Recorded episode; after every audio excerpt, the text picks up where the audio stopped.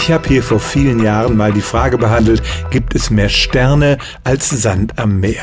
Das ist eine schöne poetische Frage und man kann sie auch richtig wissenschaftlich angehen. Die Zahl der Sterne lässt sich abschätzen. Beim Sand muss man ein bisschen mehr überschlagen, aber es kam raus, die beiden Zahlen liegen in der gleichen Größenordnung.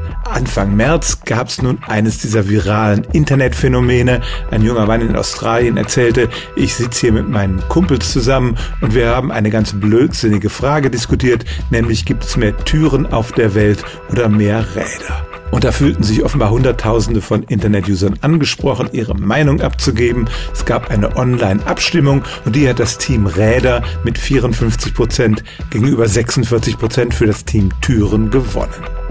Das Schöne an dieser Frage ist nicht nur, dass sie so unheimlich blödsinnig ist, sondern auch, dass man sich unendlich lange darüber streiten kann, weil nämlich nicht wirklich klar ist, was ist eine Tür und was ist ein Rad. Zählt man als Türen wirklich nur die, durch die man gehen kann und als Räder die, die an irgendeinem Fortbewegungsmittel sind, dann würde ich auch darauf tippen, dass die Räder gewinnen, aber dann fingen natürlich die Leute an, Räder zum Beispiel an Koffern zu finden oder auch an allen möglichen Motoren, wo sich was bewegt. Und Türen sind an allen Möbeln im Haus, am Kühlschrank, an Containern und wenn man dann noch Lego-Modelle mit einbezieht mit ihren Rädern und Türen, dann wird die Sache sehr unübersichtlich.